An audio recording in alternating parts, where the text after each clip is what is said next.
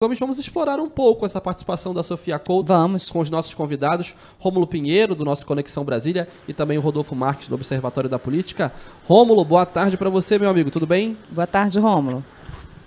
Muito boa tarde, Daniel Gomes e meu grande amigo Israel Pegado, vulgo Itaberá. Muito bem, muito bem, muito obrigado aí Essa aliança aí é da patroa já, é, amigo? Tá no é, dedo aí? É, é por aí. É, eu vi. por aí. Pelo visto. Por né? aí mesmo. Já é, tem fiscal no tá... terreno, é. Pois é. Esses bastidores são terríveis, hein, é. meu amigo? Pois é. Tudo Vamos bem. aqui mais uma rodada aí de, de participação dos candidatos aí no, no candidato do Pará. Boa tarde, Rodolfo. Seja sempre bem-vindo, meu amigo. Boa, Boa tarde, tarde, Rodolfo. Boa tarde, Rael, Daniele, é, Rômulo, Pedro, toda a equipe aqui da CBN Amazônia Belém e Bem-vindo, Israel Pegado. Muito obrigado, meu amigo. Muito obrigado. Agosto é tão grande, né, que a gente sai de férias em agosto e volta em agosto, né? Rômulo Pinheiro, meu amigo. O que a gente pode dizer da Sofia Couto aí, candidata ao governo do Pará? Pois é, meu amigo, você tirou férias num período bom aí, viu? Porque foi meio complicada essa, essa rodada de entrevistas aí durante a semana. A gente até comentou aqui todas as tardes, né? A gente comentava com a, com a Dani, que é, há uma, uma percepção geral de que os candidatos, eles, eles eu até comentei isso anteontem, eles não têm uma, uma, uma percepção do próprio plano de governo. Então, de duas, uma, ou o plano de governo é muito raso e não tem informações aprofundadas das propostas dos candidatos, ou, os candidatos, ou tem no programa o candidato não, não prepara uma, uma exposição aprofundada disso. Então, há uma preocupação muito grande de expor dados, de expor que conhece é, algumas informações do Estado, mas há aí a despreocupação com o que importa mesmo, que é medidas práticas para a implementação desse plano de governo. Reparem que esses planos de governo foram propostos pelos próprios candidatos e sua equipe de coordenação de campanha. Então você vê que, por várias vezes, a Tatiane Lobato insistia em uma pergunta e os candidatos é, é, ou saíram pela tangente ou não sabiam responder. No caso da candidata Sofia Couto, o que a gente percebeu é que havia aí uma desconexão, uma desconexão entre aquilo que é possível no mundo material jurídico daquilo que é a ideia é, do, do, candidato, que não, é, não, tem, não tem viabilidade. Vou dar um, um exemplo básico aqui, uma proposta de incorporação dos brigadistas civis ao corpo de bombeiros. Então, essa incorporação, depende de uma legislação, depende de concurso público. Então, isso não é unicamente vontade do governante a pôr em prática e determinar que assim aconteça.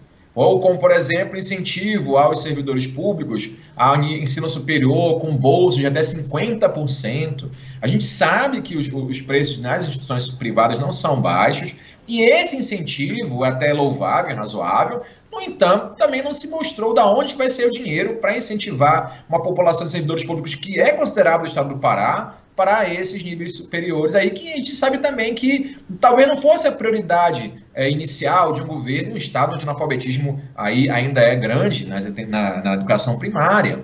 Então, a Tatiane fez alguns questionamentos, inclusive no tocante a essa informação, e quando a candidata mencionou que havia uma proposta de redução de impostos, Tatiane perguntou qual era a contraproposta, então. Se vai reduzir impostos, como é que vai fazer para reequilibrar as contas? E a candidata respondeu unicamente que era criação de empregos.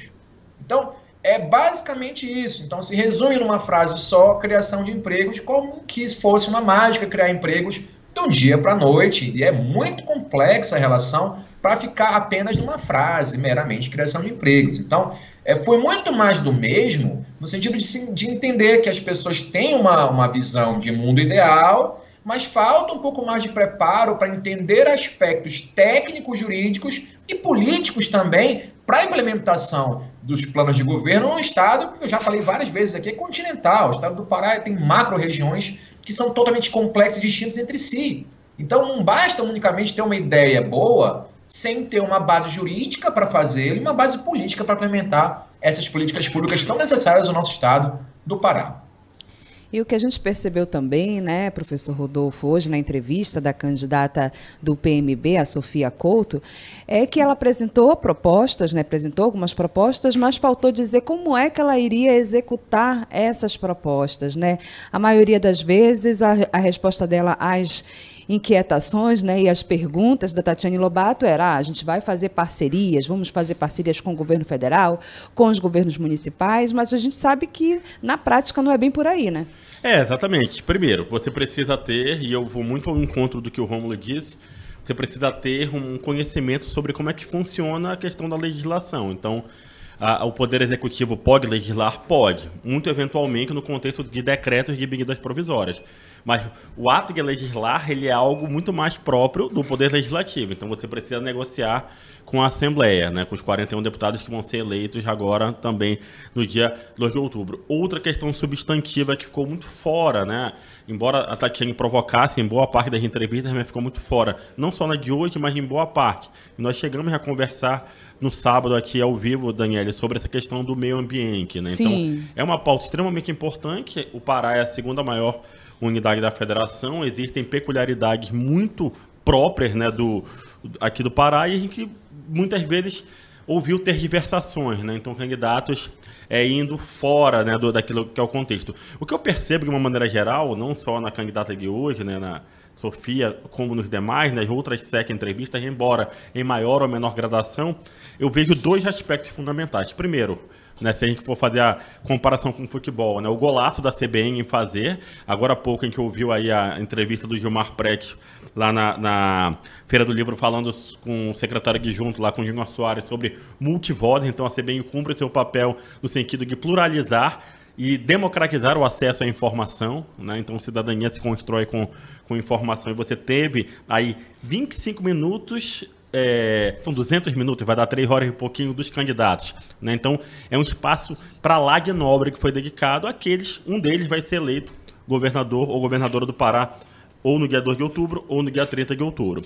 Por outro lado, o que eu vejo, isso não é específico deste pleito, eu vejo uma despolitização das entrevistas, dos espaços políticos, né? Dos, dos políticos. Uma, é até um, é, é paradoxal. Hum. Os políticos que deveriam buscar soluções através das políticas falam um pouco das políticas públicas, das maneiras de resolver os problemas. Então, muitas vezes é como se a gente estivesse numa grande arena em que a disputa é por motivos todos possíveis outros, mas não quem tem um plano efetivo para tratar a questão da educação, a evasão escolar, os dois anos que nós tivemos de, de pandemia, a infoexclusão, né? então o analfabetismo digital, né? então a gente não houve discussões substantivas em relação a isso, a gente não tem nos planos de governo algo em relação a isso. Né? Nós temos um grande déficit na saúde, né? O Pará, embora tenha feito o um enfrentamento daquilo que era possível dentro da pandemia, mas nós tivemos déficit de leitos em vários momentos. Enfim, há várias questões que, infelizmente, né, ou por desconhecimento ou por falta de profundidade, a gente não viu os candidatos abordarem, por mais que a entrevistadora, muito, de uma maneira muito eficaz, tentasse extrair isso dos oito candidatos que aqui se fizeram presentes. Rômulo, ainda pegando esse, esse contexto de politização, de grau de politização, né, ou da necessidade dele para ter um debate profundo, um debate interessante e a discussão de políticas públicas para o cidadão, para a sociedade. É, uma coisa que me chama a atenção, é, Rômulo, já há alguns anos, não é de hoje, da política brasileira, é que nós temos muitos partidos e eles se distinguem muito pouco né, nas suas políticas ou nos seus planos, nas suas propostas. Muitas vezes a gente tem 10, 12, 15 partidos que, se eles fossem um só, a gente não notaria diferença. Né? Basicamente, os conceitos, as propostas, a forma de enxergar e de governar são basicamente as mesmas. Claro, tem alguns outros que são bem característicos e, e se marcam por ideologias políticas, por programas, por propostas. No caso do Partido da Mulher Brasileira, a gente percebeu na, no, na candidata propostas destinadas a, a, a, esse público, né? Ao público feminino, à mulher, afinal de contas, é o partido da mulher brasileira. Que, por sinal, já até pouco tempo atrás, pouquíssimo tempo atrás, era presidido por um homem. Pois tá? é. Mas, mas veja. Uh, Irônico, o candidato, até. O candidato à presidência seria de um homem também, né? Pois é. É, exato. Você veja, na verdade, o professor Rodolfo está aí também, é, a quem eu estendo meus cumprimentos, mas você vê a criação dos partidos. É, aqui em Brasília é muito comum isso, né? Os debates aqui né, sobre a criação dos partidos e a efetiva participação deles nesses pleitos, busca muito um cumprimento de cotas, por exemplo, na formação de um partido em que se busca um fundo eleitoral ou um fundo partidário, né? e para que então tenhamos aquela velha história da composição das coligações, a fim de acrescentar esses apoios políticos para eventuais cargos nos poderes da República. Então, você não tem uma, um debate ideológico, ainda que nós tenhamos isso na extrema direita ou na extrema esquerda, que aí você tem uma, uma percepção mais fechada de posicionamentos ideológicos, mas esses partidos que transitam, eles são e aqui é uma, uma expressão chavão, mas eu vou usar a, a míngua de outra a, mais próxima à minha mente, mas aí ainda beira o fisiologismo bastante acentuado. Então você tem um partido da mulher brasileira em que a candidata não se expôs aqui, não apresentou nenhuma política pública voltada para a mulher, ou pelo menos a que se pretende a representação partidária a que ela está ali se candidatando. Demonstra, então, claramente uma desconexão entre o plano de governo apresentado e os princípios fundamentais do próprio partido que se está representando. Essa desconexão, Jael, que a gente conhece de partidos políticas de Brasília, geralmente eles contratam pessoas ou empresas para fazer um plano de governo e às vezes essas empresas esquecem de estudar as diretrizes próprias do partido a qual elas estão fazendo e saem esses absurdos, por exemplo, do Partido da Mulher Brasileira não terem uma proposta eficaz para a mulher, principalmente no estado tão carente que é o estado do Pará.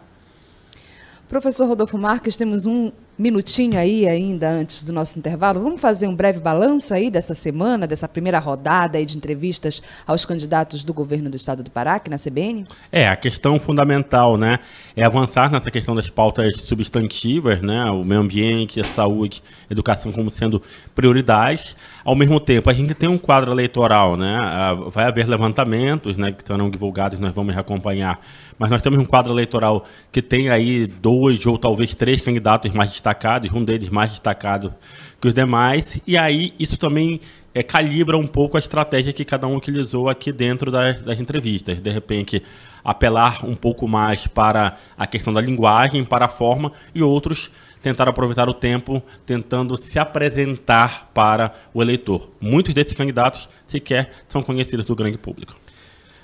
4 horas, 18 minutos. Rômulo Pinheiro, meu amigo, muito obrigado. Um grande abraço para você. Obrigada, Rômulo. Forte abraço a todo mundo, até mais. A gente vai para um rápido intervalo e já já a gente volta. Vamos aprofundar essas questões aqui do Observatório da Política com Rodolfo Marques. Voltamos já.